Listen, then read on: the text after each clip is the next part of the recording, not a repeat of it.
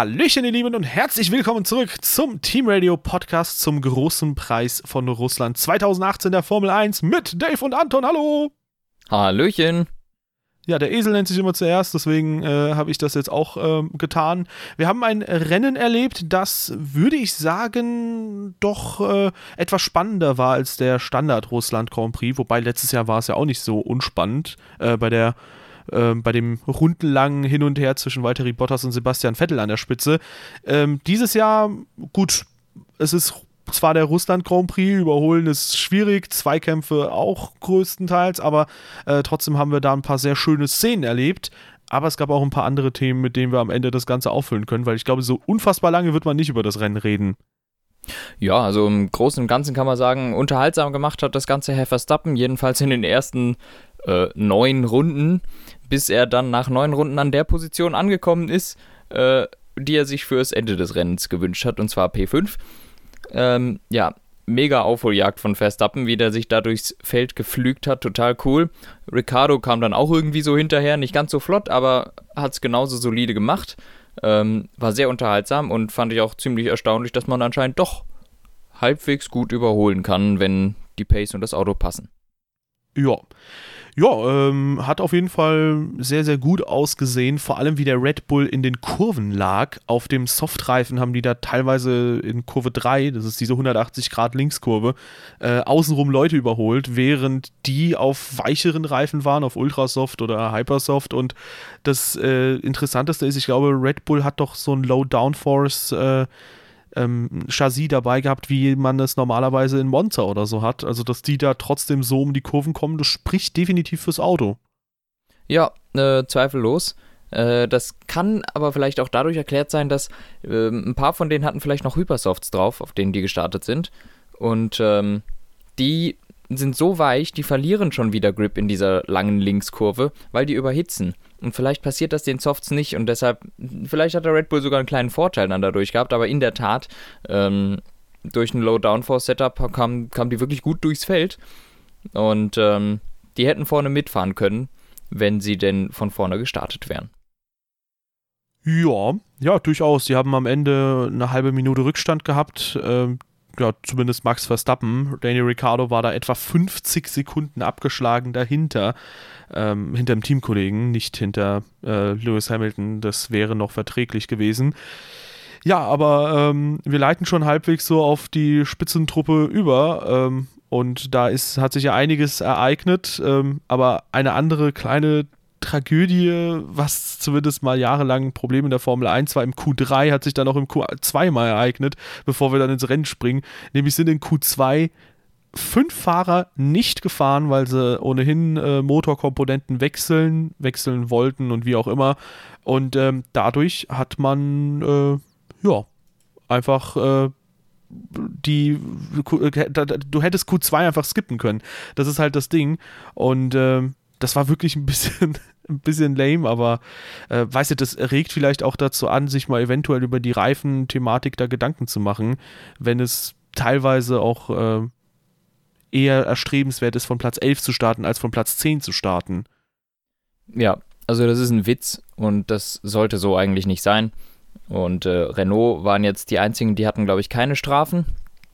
Und für die hätte es sehr wohl einen Positionsunterschied machen können. Sie hätten es wahrscheinlich pacemäßig gar nicht geschafft, in die Top 10 zu kommen, aber dennoch es überhaupt nicht erst zu versuchen, sondern sich mit Platz 11 und 12 zufrieden zu geben, weil man damit eine bessere Reifenstrategie hat, möglicherweise.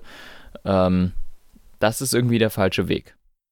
Ja, das ist der falsche Weg. Die Frage ist, ob dann im Rennen alle den richtigen Weg gefunden haben. Äh, zumindest durch Kurve 1 in der Spitzengruppe haben das alle geschafft. Da wurde es ein wenig eng. Es sah zwischenzeitlich so aus, als könnte Sebastian Vettel da sogar Lewis Hamilton sofort auf der Geraden überholen. Ähm, und ja, dann hat Bottas Hamilton entsprechend Windschatten gegeben, wodurch Vettel gar keine Schnitte mehr gesehen hat und wodurch äh, Hamilton fast schon an Bottas vorbeigekommen wäre insgesamt dann doch recht unterhaltsam und danach hat sich das äh, Feld da vorne zumindest, ich würde sagen, einigermaßen eng zusammensortiert. Ich war dann immer auf dem Sebastian Vettel Funk drauf äh, mit meinem F1 TV Pro und äh, habe mir dann immer angehört, äh, wie denn so die Vorgabe war und da hieß es primär für Vettel, okay, ähm, bleib etwa in einem 2-Sekunden-Fenster und das hat es ja insgesamt sehr spannend gemacht, weil ähm, ja, da gibt es natürlich die Chance für einen Undercut und ähm, allgemein kann man davon ausgehen, okay, wenn so ein Ziel vorgegeben wird, dass der Fahrer auch grundsätzlich ein bisschen schneller könnte. Ja. Ähm, ja, dann kam dann kamen die Boxenstops und äh, ich meine, Bottas ist der Erste, der gestoppt hat. Stimmt das? Ja, ne? Ja. Ähm, Bottas kam rein, hat sich frische Reifen geholt und Hamilton fing an, schneller zu fahren. Da hat man sich schon gedacht, na, versuchen sie jetzt was bei Mercedes ihn irgendwie vorzukriegen. War aber nicht, weil Bottas an sich dann auf den neuen Reifen doch nochmal viel schneller war. In der Runde drauf kam dann Sebastian Vettel rein und Hamilton nicht. Das fand ich schon mal ein bisschen komisch. Ähm, und Vettel konnte auch gut ein bisschen Zeit auf, äh, aufholen auf Valtteri Bottas. Und dann erst zwei Runden später, also als Valtteri Bottas, kam dann auch Lewis Hamilton an die Box. Und es wurde recht eng. Ja, Lewis Hamilton kam nämlich dann eine Runde später als äh, Hamilton stoppend ähm, ganz, ganz knapp dann hinterm Heppenheimer wieder raus. Und äh, ja, da hat man schon so ein bisschen die Hoffnung gehabt, hey, vielleicht kann Sebastian Vettel ja das Tempo von Valtteri Bottas mitgehen oder noch einen Ticken schneller fahren. Und ähm, wer weiß, vielleicht hält er den Lewis Hamilton bis zum Ende des Rennens hinter sich. Zumindest im Sinne der WM wäre das ja spannend, wenn ähm, mal wieder ein Ferrari-Sieg kommt. Ich meine, der letzte ist jetzt auch schon wieder ein Weilchen her. Das war Spa, wenn mich nicht alles täuscht. Mhm. Und äh, ja, seitdem hat Lewis Hamilton alle drei Rennen jetzt gewonnen. Eieiei. Ähm, ja, aber Sebastian Vettel konnte sich dann nicht lange vor Hamilton halten. Ich glaube, ein oder zwei Runden später äh, war Hamilton im DRS-Fenster, hat dann schon in Kurve 2 ist es, nicht, also der leichte Rechtskick ist der, die erste Kurve, die erste, für die man anbremst, ist Kurve 2. Da konnte Hamilton eigentlich schon zum Angriff ansetzen.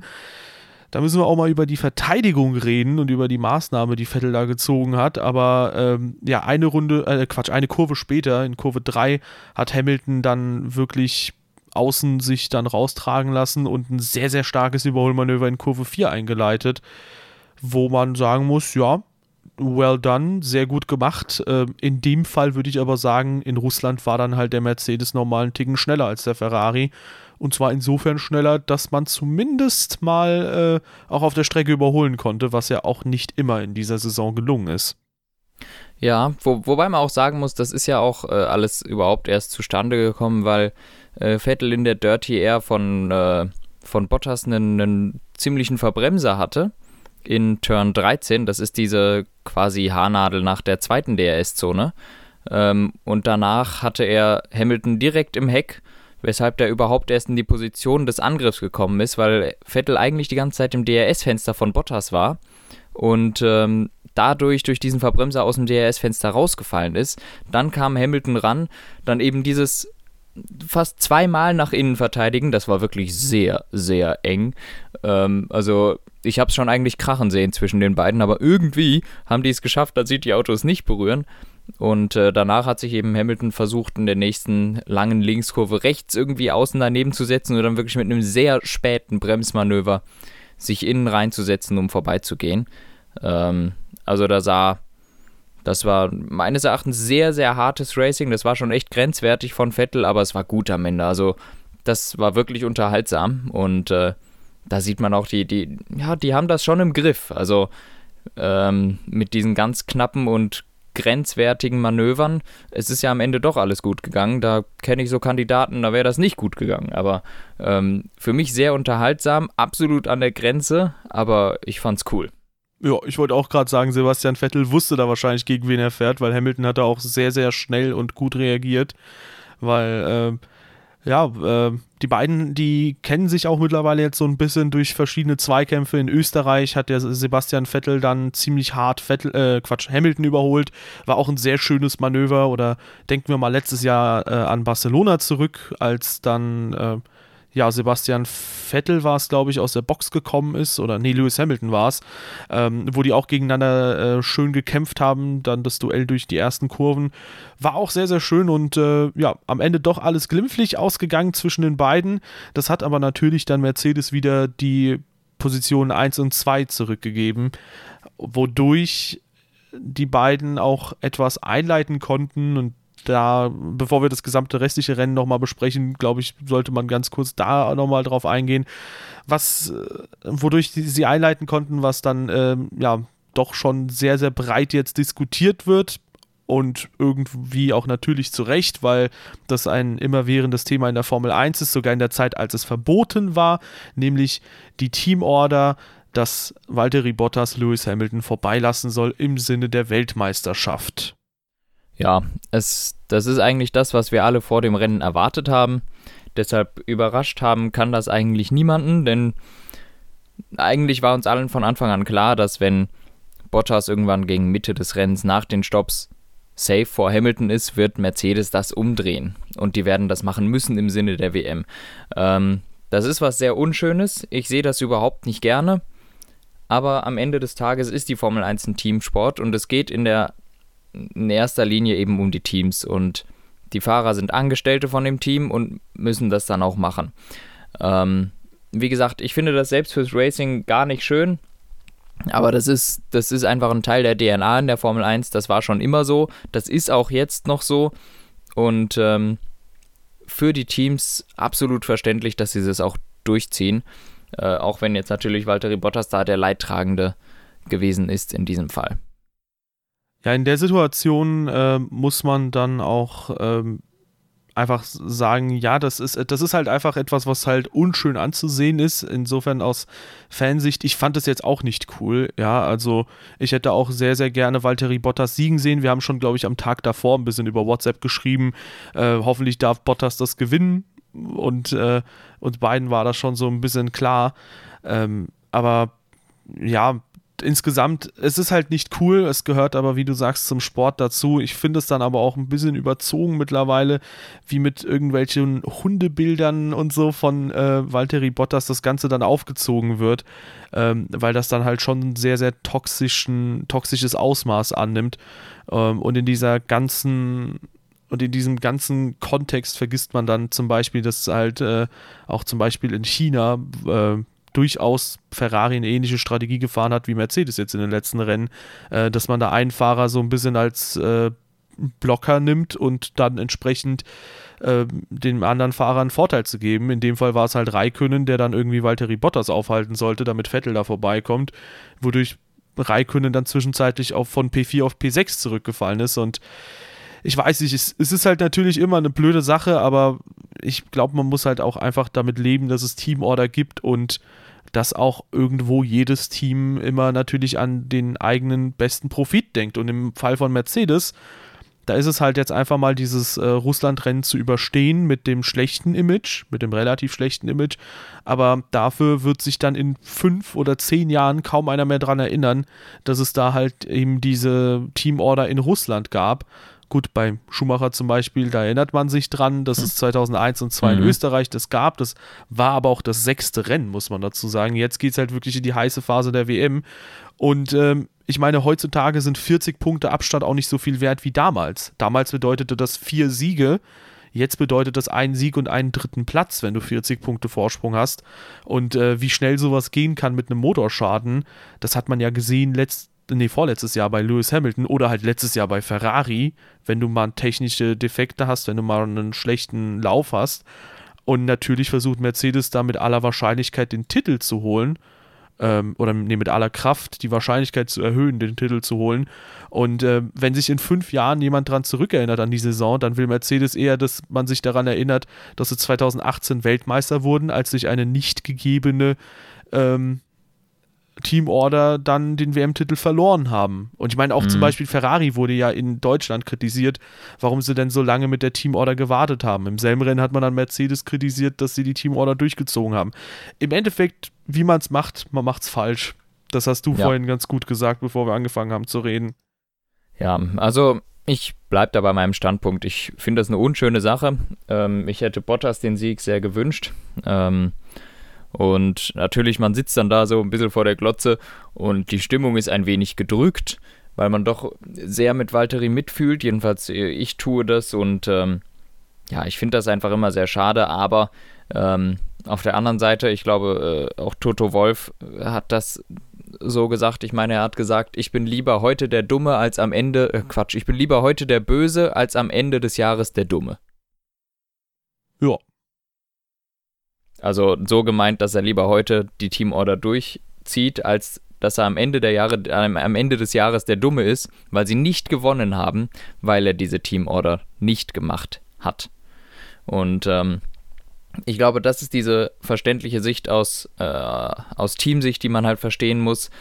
Ähm, ja, schön ist es dennoch nicht. Das sind jetzt äh, keine Rechtfertigungsversuche oder sowas, sondern einfach nur Erklärungsversuche. So wird das eben gemacht und die Formel 1 ist ein Sport, da geht es um viel Geld und da geht es nicht darum, äh, irgendwie einfach nur zu gewinnen für ein Team. Natürlich auch, aber das Team ist an erster Stelle und Bottas hat nicht mehr die Chance, den Titel zu holen und deshalb war es absolut klar, dass Mercedes das durchziehen wird. Ja, im Endeffekt muss man auch immer im Hinterkopf behalten, dass es in der Formel 1, ich meine, wir als Fans, wir sehen primär die 20 Fahrer, die da unterwegs sind. Aber es geht nicht nur um die 20 Fahrer, sondern das ist ein Sport, bei dem unglaublich große Teams äh, irgendwie im Hintergrund sitzen ähm, und wo natürlich jeder am Ende irgendwo auch den WM-Titel möchte. Und wenn du dann entsprechend die Entscheidung hast, okay, gibst du einem Fahrer, ich meine, gut, das sind halt die wichtigsten Personalien, sonst äh, würden die nicht so unfassbar viel Geld verdienen, aber ähm, wenn du dann dich entscheiden kannst, okay, geben wir jetzt einem Fahrer quasi seinen verdienten Rennsieg oder geben wir dem gesamten Team am Ende des Jahres entsprechend äh, die Chance, Weltmeister zu sein und beide Titel zu holen, dann ist es für mich persönlich, wenn ich Teamchef wäre, dann schon eine etwas äh, ja doch klarere Entscheidung. Ich meine, klar, du kannst dich nicht hundertprozentig wohlfühlen damit. Und das hat auch Lewis Hamilton gestern nicht getan und auch Toto Wolf, wie du gesagt hast, der hat sich als sehr unwohl gefühlt bei den Interviews. Ähm, aber irgendwo ist es dann halt doch eine notwendige Maßnahme. Ja. Ja. Ich suche gerade so ein bisschen danach, wie viele Mitarbeiter die denn haben, aber gut, ich glaube, Hunderte dürften das sein, mehrere ja, hundert. Ja, ja, das sind mehrere hundert. Ja. Ja, aber ähm, Sebastian Vettel hat auch so ein bisschen Verständnis dafür geäußert, äh, dass dann auch Mercedes diese Stallorder gemacht hat. Fand ich auch sehr interessant, dass sich dann Vettel trotzdem so verteidigend da doch schon fast hinstellt äh, vor Mercedes. Ähm, ja, finde find ich ehrlich gesagt verständlich, äh, weil Sebastian Vettel ja derjenige ist, der sehr am eigenen Team kritisiert hat, dass sie eben keine Teamorder durchgezogen haben. Äh, zum Beispiel in äh, Hockenheim hat er ja sehr lange gefordert und gesagt, jetzt lasst mich endlich an dem vorbei. Oder auch in Monza, wo er eben sehr kritisiert hat, dass er nicht den Vorteil bekommen hat. Ähm, also ich finde, er bleibt einfach seiner Linie, äh, er, er, bleibt an seiner Linie, äh, wie sagt man da? Treu. Treu, ja, er bleibt seiner Linie treu. Also äh, ob es jetzt bei ihm ist oder bei anderen, er ändert seine Meinung da nicht. Finde ich sehr ehrlich und sehr gut. Ja, sehr, sehr schöne Sache. Ja, aber ähm, gehen wir vielleicht mal so ein bisschen weg von dem Teamorder-Thema. Das haben wir jetzt, glaube ich, sehr ausführlich besprochen hin zu anderen Themen, denn das Rennen bestand nicht nur aus den ersten zwei oder drei Piloten. Übrigens auch ein sehr souveränes Rennen dann von Sebastian Vettel und ähm, auch schade, dass es dann jetzt in der WM dann doch nochmal deutlicher wird. Ich meine, jetzt 50 Punkte zwischen Hamilton und Vettel, das ist schon eine Hausnummer für die letzten fünf Rennen. Und äh, da müsste Hamilton dann halt schon jedes Mal Dritter werden und Vettel müsste immer gewinnen und bei Punktgleichheit müsste er mehr Rennsiege haben, damit er nochmal den Titel holt. Aber äh, hinter Sebastian Vettel sehr, sehr unauffällig, Kimi Räikkönen Vierter geworden. Hast du den eigentlich ein einziges Mal außer beim Start im TV-Bild gesehen? Ganz ehrlich, ich habe gestern mit Markus geschrieben und ich habe den gefragt, ist Kimi überhaupt mitgefahren? Sehr gut. ähm, also wirklich genau der gleiche Gedanke. Äh, der war irgendwie gar nicht dabei, habe ich so das Gefühl. Ähm, kleine Anekdote zu Ferrari. Also der ist, der ist die ganze Zeit so ein paar Sekunden, fünf Sekunden oder so hinter seinem Teamkollegen gefahren. Also äh, war jetzt nicht langsam, aber einfach unauffällig und nicht super schnell. Ähm, eine kleine Anekdote dazu. Äh, zu dem Zeitpunkt, als äh, Vettel und Bottas bereits an der Box waren, waren Raikönen und Hamilton noch nicht an der Box. Und Räikkönen wurde über Funk gesagt, er soll das Gegenteil von Hamilton machen. Also ob er in die Box kommt oder nicht. der Witz dabei war natürlich, Raikön war ungefähr 10 Sekunden hinter Hamilton oder so. Und Raikön gibt ein bisschen entsetzt in die Box zurück. Ich kann den Hamilton doch gar nicht sehen. Woher soll ich wissen, was der macht? also ich meine, der sieht doch Oh die, diese Gerade da vor der Box, das, das ist vielleicht fünf Sekunden. Der sieht den Hamilton nicht. Und ihm wird gesagt, ja, äh, Kimi, mach einfach das Gegenteil. Ja, also, was denken die eigentlich? Was der, der Kimi sieht den Hamilton doch gar nicht. Ja, sehr, sehr gut, ey. Ja, keine Ahnung, man hat immer wieder das Gefühl, der Kimi-Funk ist immer so ein bisschen Banane, äh, dass die Ingenieure da auch nicht so recht wissen, was sie mit dem Fahrer anstellen sollen. Man weiß aber auch nicht warum. Ja, gut, Ja, aber Banane sehr, halt. sehr lustige Anekdote. Ja, Banane. Schmeckt auch gut. Ähm, apropos Bananen, ähm, nee, nicht wirklich, aber äh, gut, P5 und 6 haben wir schon besprochen, aber P7, das ist äh, unbesprochen geblieben. Der einzige Fahrer aus der Formel 1.5, der nicht überholt wurde, nämlich Charles Leclerc und ähm, das mit einem sehr, sehr starken Ergebnis. Richtig geil gefahren. Leclerc hat mir super gut gefallen. Auch am Anfang hat er, glaube ich, irgendeinen Haas überholt. In der Anfangsphase Hm, hat der Magnussen überholt. Ja, hat er. Ja, das musste er erstmal schaffen, den Grenzgänger zu überholen. Ähm, und äh, ja, super Rennen. Also Leclerc, einer der, der Leute, die gestern wieder glänzen konnten. Ja, ähm, sehr, sehr starkes Rennen. Ich sag mal, wenn er nächstes Jahr so fährt, kann er tatsächlich vielleicht auch sehr unauffällig auf dem vierten Platz fahren oder vielleicht sogar in der Spitzengruppe mit dabei sein. Nee, war auf jeden Fall eine sehr starke Leistung und äh, man kann, äh, denke ich mal, gespannt drauf sein, was dann kommendes Jahr von ihm kommen wird. Und ähm, ebenfalls darf man mal gespannt sein, was bei Kevin äh, Magnussen und äh, Romain Grosjean nächstes Jahr kommen wird, denn die beiden, und da können wir ganz, ganz kurz das Thema anreißen, wurden fürs nächste Jahr schon bestätigt, tatsächlich bei Haas. Und das finde ich cool, dass die das auch schon vorab machen, dass die sich nicht so super lange Zeit mitlassen. Ob man jetzt immer bei denselben Fahrern bleiben muss, ich glaube, da ist man etwas zwiegespaltener Meinung. Ähm, Magnussen hat sich dieses Jahr doch ähm, grundsätzlich besser angestellt als Grosjean, aber Grosjean hat in der Vergangenheit auch schon immer wieder gezeigt, er kann fahren. Er hatte halt nur einfach wieder mal eine sehr schwache Phase wie 2012. Ja. Ähm, ja, die Haas-Fahrer haben sich gefangen, mehr oder weniger, beziehungsweise Grosjean hat sich gefangen. Ähm, wenn man sich so die letzten Rennen anguckt, ist Grosjean sogar sehr, sehr gut unterwegs gewesen. Ähm, ich glaube, der hat seinen ersten Punkt überhaupt erst in Österreich geholt. Dafür, wo er jetzt in den, ähm, in den Standings ist, ist das äh, sehr ordentlich.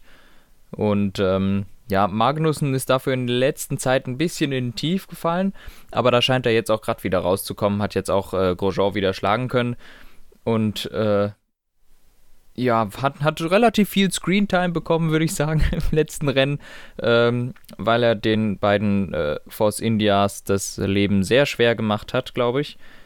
Äh, die konnten trotz Teamorder, trotz hin und her switchen, mal probiert der, mal probiert der, kein Weg führt an Kevin Magnussen vorbei. Ja, außer der Leclerc-Weg. Aber Genau, der hat's geschafft. Aber da sind die Force India leider nicht hingekommen. Ja, ähm, gute Magnussen dann auf Platz 8, auf Platz 9 und 10 die beiden Racing Point Force Indias, die zwischendurch ebenfalls einen Platztausch vollzogen haben. Allerdings am Ende nochmal zurückgetauscht haben, als dann äh, Sergio Perez auch nicht an Magnussen Ja. vorbeikam mit den frischeren Reifen. Und äh, ja, das ist das, was sie, glaube ich, in Singapur angekündigt hatten, dass sie jetzt äh, ebenfalls Teamorder machen werden.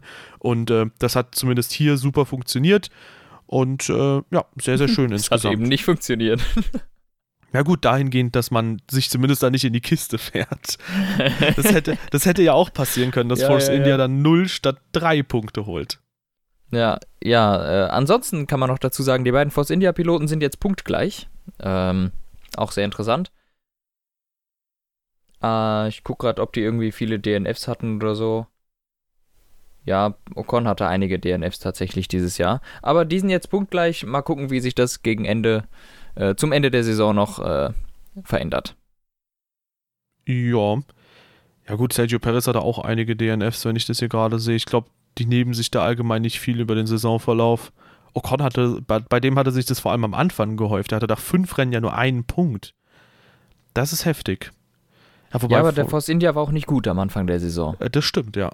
Ja gut, aber Sergio Perez hatte in Baku dann zum Beispiel ja schon diesen äh, mal wieder sehr überraschenden Podiumsplatz, wodurch er natürlich direkt nach fünf Rennen auf 17 Punkte hochgeschnellt ist. Aber ja, trotzdem, äh, man sieht am Ende fängt sich das dann irgendwo doch schon wieder alles.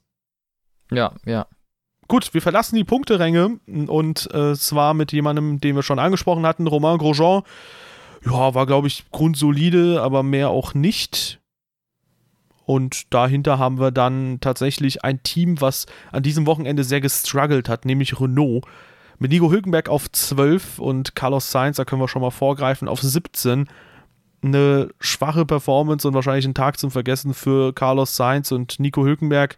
Ich glaube, der wurde auch, äh, Carlos Sainz wurde auch so ein bisschen als äh, entsprechend äh, Blocker genutzt, wie dann entsprechend äh, das bei den Top-Teams manchmal gemacht wird, damit Nico Hülkenberg da möglichst nach vorne kommt. Trotzdem für Punkte hat es nicht gereicht und ähm, das finde ich auch ein bisschen überraschend, nicht nur in meiner Formel 1-Karriere, sondern auch jetzt äh, hier bei der realen Formel 1, dass Renault dann tatsächlich aktuell so starke Rückschritte macht. Gesundheit.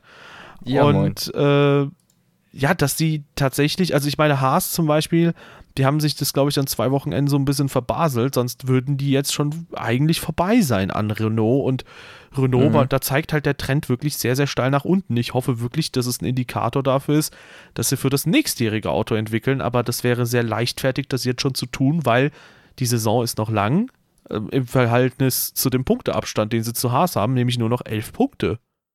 Ja, ja, man muss dazu sagen, ich glaube bei äh, Carlos Sainz, der hatte auch gesagt und auch Renault hatte das bestätigt, der hatte seit Runde 1 Unterbodenschaden. Ähm, der hat irgendwelche Trümmerteile abbekommen oder so. Apropos Trümmerteile, müssen wir gleich auch noch auf die Toro Rossos äh, zu sprechen kommen. Aber Sainz hatte einen Schaden am Auto, ähm, was natürlich ein bisschen, äh, bisschen blöd ist und natürlich das Rennen dann kaputt macht. Ich gucke mir die Szene gerade an, wie es passiert ist. Ähm, Okay, ja, der hatte einen ordentlichen Schaden, äh, hat einen Stoß von Sergei Sirotkin bekommen in der zweiten Kurve. Ähm, und daher war natürlich auch das Auto schon mal ein bisschen beschädigt. Ähm, ja, ansonsten Trümmerteile. Äh, ich glaube, Pierre Gasly wurde getroffen von einem Trümmerteil von, ich weiß es nicht, ob es Ricardo war oder so. Und zwar an den Helm. Richtig Glück gehabt, dass nichts passiert ist. Da hat sich ein Teil durch das Halo durchgeschlängelt. Ja, wenn man sich die Konstruktion des Halos anschaut, dann ist es auch nicht so unwahrscheinlich, dass da so kleine Teile natürlich auch vorbeifliegen können. Klar. Ich meine, sowas wie Massa 2009, äh, als er die Feder abbekommen hat gegen den Helm, das kann man eventuell etwas minimieren, das Risiko, dass sowas passiert, aber verhindern kannst du es durch das Halo halt, glaube ich, nicht. Äh, ja. Ja, insgesamt ich, ich bin froh, dass es nicht irgendwie äh, quasi mit der scharfen Kante auf ihn zugeflogen ist oder mit der Spitze. Ähm, weil bei Carbon weiß ich nicht, wie das dann sich verhalten würde. Wahrscheinlich kann der Helm das aushalten, aber ich glaube, das waren Carbonteile insofern. Yep. Die sind nicht so schwer und ich glaube, dass es kein groß, so großes Problem ist, wie wenn du zum Beispiel so eine Stahlfeder oder so abbekommen würdest, zum Glück. Ja, ja. Genau, und dann sind beide Toro Rosso mit irgendwie Bremsproblemen oder so ausgeschieden. Auf jeden Fall, ähm, ja, auch ein Tag zum Vergessen für Toro Rosso. Ja, wer hätte gedacht, dass mal zwei Honda-Motoren ausscheiden, also Honda-betriebene Fahrzeuge ausscheiden, ohne dass es ein Motorenproblem gibt? Ja. Ähm. ich versuche ein bisschen hier Stimmung reinzubringen, Mensch, was ist denn los? Lach doch. Ähm. oh Gott, oh Gott, oh Gott. Ja, auf Platz 13 jemand, der zumindest äh, zwischenzeitlich jetzt mal seine Abschiedstournee feiert, nämlich äh, Markus Eriksson, der, denn es wurde auch bestätigt, dass äh, Giovinazzi Stimmt. fürs nächste Jahr auch äh, ein Saubercockpit bekommen wird. Wir haben ja, glaube ich, zuvor schon besprochen, dass Raikönens Deal mit Sauber nichts mit Ferrari zu tun hatte sondern dass Raikkonen unabhängig von Ferrari einfach mit Sauber dann äh, verha verhandelt hat.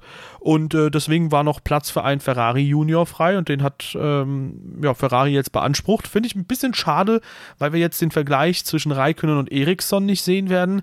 Finde ich aber auch cool, weil Giovinazzi jetzt wieder in der Formel 1 ist. Ja, genau. Ich finde es eher cool. Äh, Giovinazzi gefällt mir. Ähm, hat, glaube ich, damals die Formel 2 gewonnen. Ähm, also meines Erachtens kein Nasenbohrer und auf jeden Fall ein Rennfahrer, der es verdient hat, mal wenigstens ein ganzes Jahr in der Formel 1 zu sein und nicht nur zwei Rennen als Ersatz für Pascal Wehrlein. Ja, definitiv. Mal schauen, was dann die nächstjährige Saison noch für uns beherbergt. Ähm, ein Fahrer, da hast du das Team sehr, sehr kurz abgehandelt, aber da kommen wir auch noch drauf zu sprechen, kommt ja auch nochmal zurück. Ähm, allgemein eine sehr interessante Fahrerkonstellation. Wirklich, man hätte nicht erwartet eigentlich, dass nach so vielen Jahren relativem Stillstand so enorm viel Bewegung herrscht. Ja, ähm, aber gut, gehen wir weiter. Bei McLaren ist die Fahrerfrage schon klar. Ähm, die Frage, ob das Auto Pace hat oder nicht, eigentlich auch, nämlich nein, denn Fernando Alonso kam neun Zehntelsekunden vor Lance Stroll ins Ziel und egal wie viel Talent man Lance Stroll zurechnen mag oder nicht, ich glaube, man sieht ihn nicht auf einem Niveau mit Fernando Alonso, womit man einfach de facto sagen kann, dass der Williams an dem Tag sogar nochmal das schnellere Auto war als der McLaren. Ja, auf Platz 16 dann Stoffel van Dorn, der dann vor Carlos Sainz und äh, dem großen Heim äh, hier Lokalmatador äh, Sergei Sirotkin gelandet ist. Und damit ja. haben wir die 18 Fahrer, die dann entsprechend ins Ziel gekommen sind. Hinten tatsächlich relativ unspektakulär. Ja, in der Tat, oder man hat es halt nicht gesehen.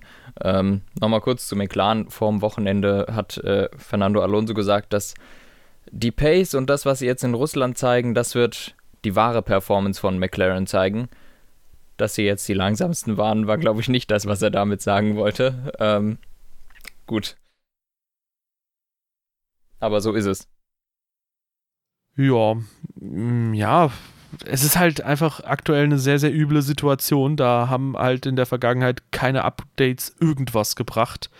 Ähm, ich glaube, das einzige Trostpflaster für McLaren ist halt, dass man aktuell sieht, dass sich auch halt äh, das Werksteam so ein bisschen abmüht und nach und nach Performance verliert, aber das kann auch kein richtiger Trost sein, weil das heißt einfach nur, dass du von einem schlechten Motor zu einem anderen relativ schwachen Motor gegangen bist und im Endeffekt gibt es ja auch da immer noch Red Bull, ja. die halt zeigen, wie man es richtig macht und irgendwie eine Sekunde schneller sind als die beiden Teams. Oder noch mehr, glaube ich, im Qualifying. Die hätten wahrscheinlich äh, deutlich mehr als eine Sekunde schneller sein können, weil wenn ich mir das ganz vorne mal anschaue, ähm, ich meine, der Abstand zwischen Red Bull und Renault ist ja immer in etwa so groß wie zwischen Ferrari und den jeweiligen Kundenteams und Mercedes zwischen den jeweiligen Kundenteams. Und äh, keine Ahnung, Mercedes, da kann man mal anschauen, da, da war der nächstgelegene Mercedes-Motor hinter Valtteri Bottas im Qualifying zwei Sekunden weg und das war Esteban Ocon. Ja.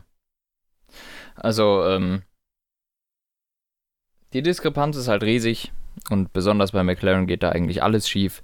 Weshalb, äh, ja, viel Spaß, Herr Norris und Herr Sainz nächstes Jahr. Das wird furchtbar. Ähm, ja, Alonso und Van Dorn können eigentlich von Glück reden, dass sie nächstes Jahr dann nicht mehr fahren müssen, weil ich sehe eigentlich keine Chancen auf Besserung in der nächsten Zeit. Ja, ja, vor allem, wenn Zach Brown auch selbst schon so einen, ich glaube, drei bis zehn Jahresplan aufstellt, da kann man schon erwarten, okay, McLaren braucht schon noch seine Zeit, damit sie wieder ja. zurück zur alter Stärke finden. Es sei denn, sie finden irgendwas, äh, ja, irgendeinen Kniff am Auto oder so, damit es halt äh, wieder ein bisschen nach vorne kommt. Es ist halt einfach ziemlich, ziemlich äh, krass, dieser Saisonverlauf, wenn man mal bedenkt, dass Fernando Alonso in Melbourne mit dem fünften Platz ins Ziel gekommen ist, der durch glückliche Umstände zustande kam, aber ähm, ja, dass man dann auch immer und immer weiter abgesackt ist. Und de facto eigentlich äh, seit mehreren Rennen einfach nur um die Ananas, äh, um die goldene Ananas fährt. So, und ja, am Anfang war das Team ja wenigstens noch irgendwo im Mittelfeld zu verorten. Und wie dann das Team so krasse Rückschritte machen kann, weiß man halt nicht. ja, die, die, die sind jetzt hinterm Mittelfeld schlichtweg. Ja, ja, also ich würde halt schon sagen, sie sind mit Williams äh, tatsächlich oder sie gehören zumindest zu den schwächsten Teams ich würde zum Beispiel Sauber auch ja. nicht mehr dazu zählen, wirklich. Nein. Weil sich Sauber immer wieder auch im Mittelfeld behaupten kann. Aber bei McLaren, da muss man, finde ich, mal den Maßstab Van Dorn nehmen. Und wann hat der sich zuletzt mal irgendwie selbstständig in die Punkteränge kämpfen können? Ich glaube, einmal in Ungarn und es war's. Mhm. Es ist halt ja. schon eine ziemlich krasse Sache, ja. Geht, geht, geht gar nicht klar bei McLaren, was, das, was äh, die Pace angeht. Also, das ist wirklich furchtbar ja, ich war ja letztens in Woking, mal gucken, ob es da ein bisschen Besserung gibt. Äh, Wahrscheinlich. Ey, habt ihr es schon mal versucht mit so und so? Nö, nö, haben wir noch nicht. Okay, nehmt mal KFC als Hauptsponsor. Ich glaube, das schaffen die dann gut. Mach mal Stabi hinten null. ja, genau, fahrt mal mit Anton-Setups. Ja, ähm, die Gefahr besteht natürlich, dass McLaren noch von Force India geschlagen wird in der WM, denn äh, Racing Point, wie sie ja quasi jetzt mittlerweile heißen, haben 35 Punkte gesammelt, in den ersten zwei Rennen richtig krass abgesahnt, ähm, dann eine Nullnummer in Singapur und jetzt mal wieder ein bisschen mit Pünktchen, wieder beide Autos in den Punkten immerhin. Ähm, die haben, denke ich mal, eine gute Chance, in den letzten fünf Rennen nochmal 23 Punkte aufzuholen. Und da man nicht damit rechnen kann, dass McLaren in den letzten Rennen nochmal irgendwie so krass viel punktet, ähm, ja, muss man nicht viel mehr als 23 Punkte holen, damit man zumindest an McLaren nochmal vorbeikommt. Ja. Was ein Armutszeugnis wäre, weil Racing Point dann entsprechend in den letzten neun Rennen lediglich unterwegs gewesen wäre, aber ähm, ja, mal schauen. Nächstes Jahr ist ja auch nochmal ein Jahr äh, für McLaren. Das hat ja. der Markus gestern auch sehr schön für Ferrari gesagt. Ja, also ich glaube, äh, McLaren Force India, das wird nochmal eng.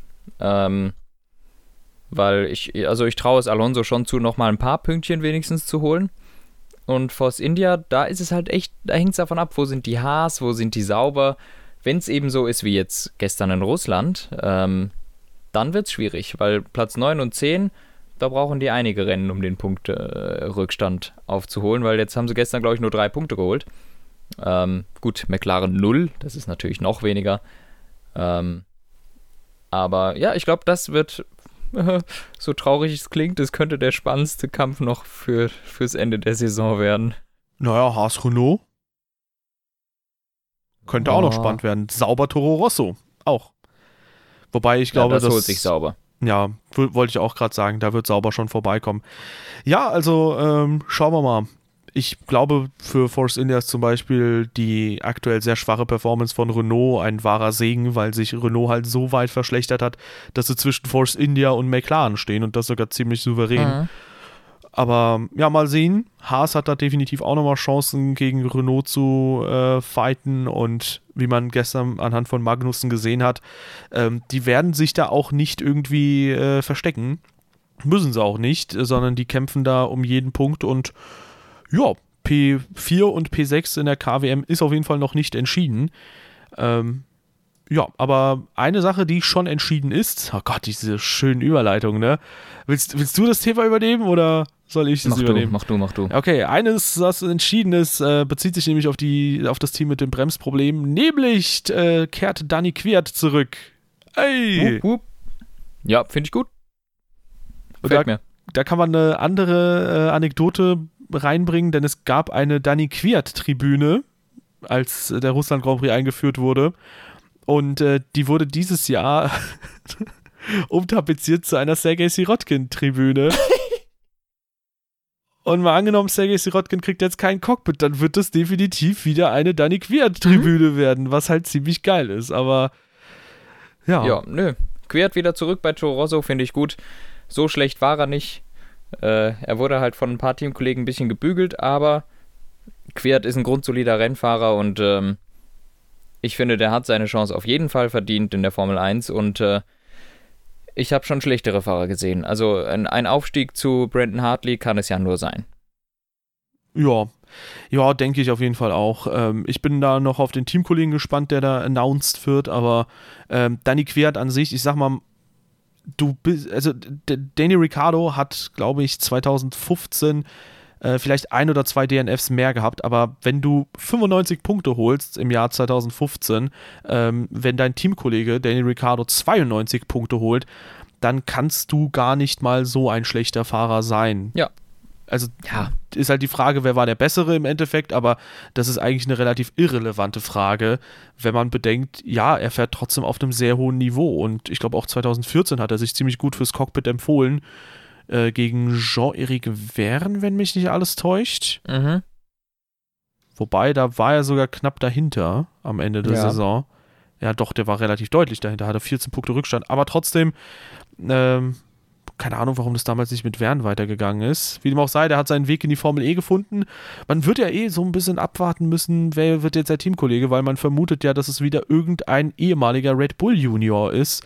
Äh, so wie auch Dani Quert. Aber um dir schon mal zuzustimmen, ich finde auf jeden Fall auch äh, es richtig, dass man dann Dani Quert nochmal eine Chance gibt, weil der wurde ja schon ziemlich hart fallen gelassen und man hat gemerkt, okay, mental ist er einfach überhaupt nicht auf der Höhe, ähm, nachdem er ja so krass tatsächlich ähm, Gegenwind bekommen hat von jeder Seite eigentlich. Ja, ja. Ja, du sagtest gerade, wer wird der Teamkollege in Red Bull Junior?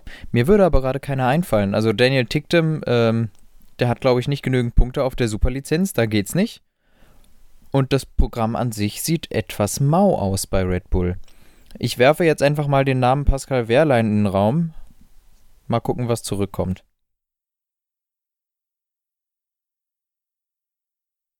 Ah, Stille kommt zurück, okay. Ja, ja.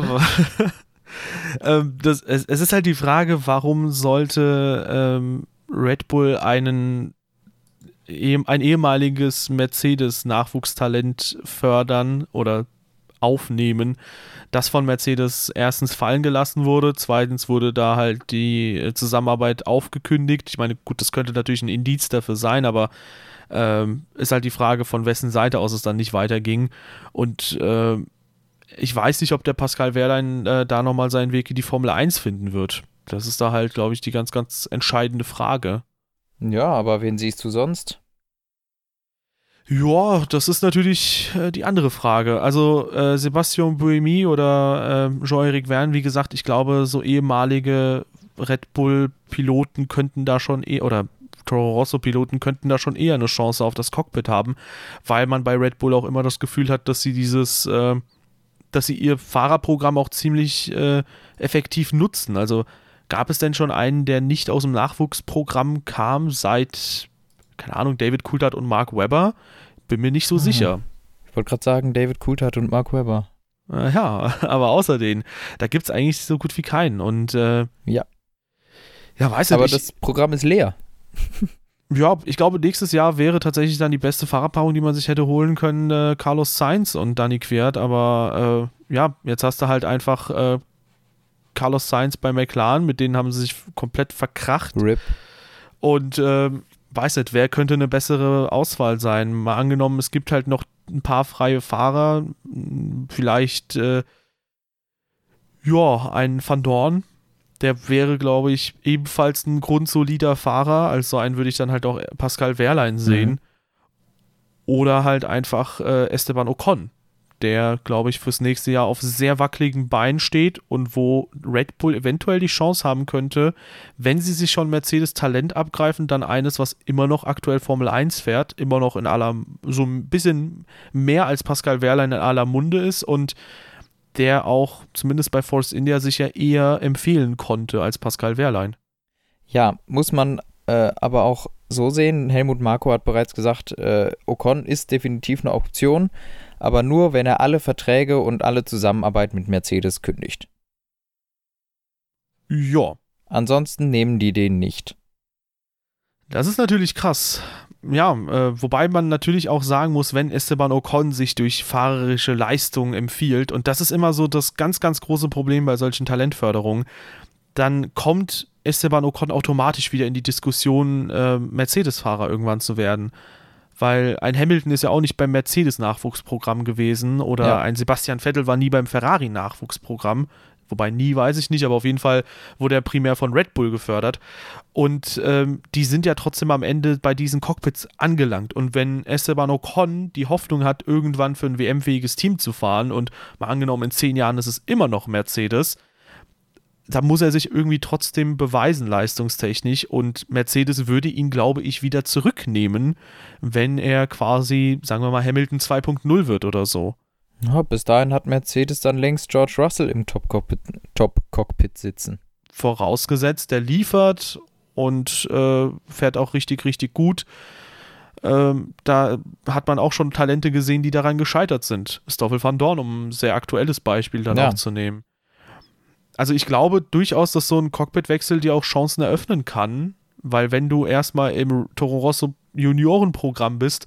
Ich meine, man sieht jetzt, äh, Ricardo ist zu Renault gewechselt, Carlos Sainz ist zu Renault gewechselt, äh, Sebastian Vettel ist zu Ferrari gewechselt. Warum dann nicht auch ein Wechsel irgendwann mal zu Mercedes oder halt zu Ferrari? Das kann dir natürlich jederzeit irgendwelche Möglichkeiten eröffnen.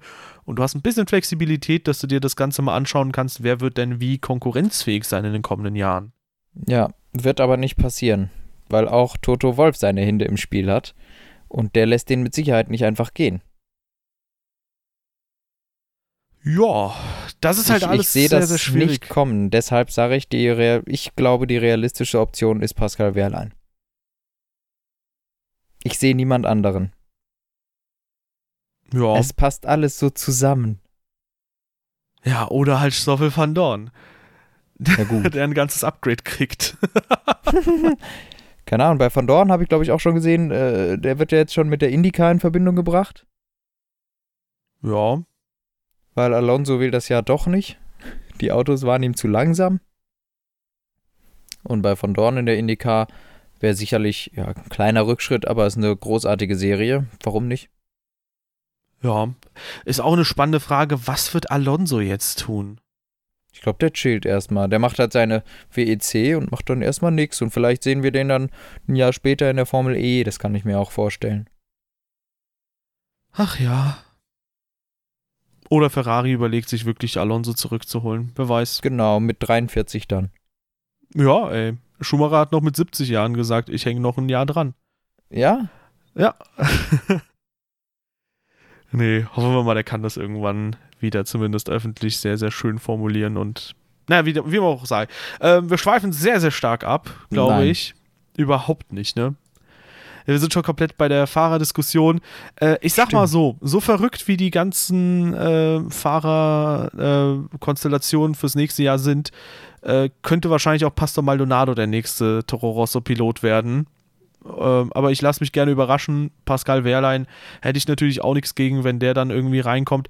Eine Option, wo ich mir überlege, okay, das könnte sein, aber die Frage ist halt, ob, die, ob das Management äh, denn wirklich eine Red Bull-Förderung haben wollen würde, aufgrund der äh, Vergangenheit des Vaters dann, ähm, wäre Michael, äh, Mick Schumacher tatsächlich. Ja.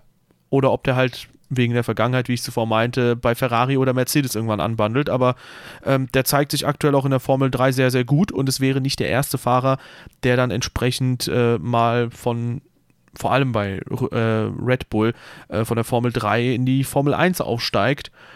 Und letztendlich wäre das, glaube ich, für Red Bull das, äh, der, der größte Jackpot, unabhängig der Leistung von Mick Schumacher, weil sie hätten halt einfach den nächsten Schumacher im Team. Ja. Und das ist vermarktungstechnisch Interessanter krass. Gedanke. Hm? Interessanter Gedanke. Danke. Bitte. Oh Gott, oh Gott, oh Gott. Okay, mit diesem interessanten Gedanken äh, fragen wir einfach mal, was denkt ihr? Wer sitzt nächstes Jahr im Cockpit neben äh, Danny the Torpedo Kvyat? Äh, Finde ich auch übrigens lustig, dass der beim USA Grand Prix mal so angekündigt wurde. Mhm. Ähm, ja, und äh, dann äh, würde ich auch sagen, schließen wir das Ganze hier ab mit dem freundlichen Vermerk, dass wenn euch dieser Podcast gefällt und ihr ihn unterstützen wollt, ihr selbstverständlich eine positive Bewertung dalassen könnt auf der Plattform eurer Wahl. Ob ihr das Ganze auf YouTube, iTunes oder wo auch immer hört, ihr helft uns damit auf jeden Fall weiter. Und ähm, ja, ihr könnt selbstverständlich uns auch auf Social Media auschecken. Twitter und Instagram sind in der Beschreibung dann selbstverständlich verlinkt, sowie auch äh, beispielsweise Soundcloud, da könnt ihr auch hinkommen oder halt auch YouTube, wo ihr die Kommentare ganz gut verfassen könnt. Wenn ihr aber etwas mehr als nur Kommentare wollt, nämlich wenn ihr auch sehr, sehr schön und gepflegt diskutieren wollt, könnt ihr unseren Team Radio Discord besuchen. Den haben wir euch natürlich ebenfalls in die Beschreibung gepackt. Ähm, da gibt es dann immer sehr, sehr viel Diskussionsbedarf und äh, da wird auch hin und wieder von uns auch ein bisschen was äh, beigetragen. Aber insgesamt haben wir da sehr viele User, die dann sehr aktiv miteinander quatschen. Und natürlich könnt ihr auch unser F1-Tippspiel besuchen. Auch das in der Beschreibung. Ja, bis dahin. Nächste Woche geht es direkt weiter mit, äh, mit Japan und es sind auch nächstes Wochenende noch einige andere Saisonfinals. Vielleicht kriegen wir es ja auch hin, dazu noch was zu sagen. Ich glaube, sowohl Formel 3 als auch DTM ist nächstes Wochenende das Finale. Stimmt das? Oder ist das erst in zwei Wochen? Ich weiß es nicht. Das hast du jetzt einfach äh, Das habe ich gesagt, aber ich glaube, es stimmt gar nicht. Ich glaube, das ist erst in zwei Wochen. Wir, Sehr gut. nächste Woche geht es weiter mit äh, Japan und äh, bis dahin wünsche ich euch eine schöne Woche. Ja. Haut rein. Tschö.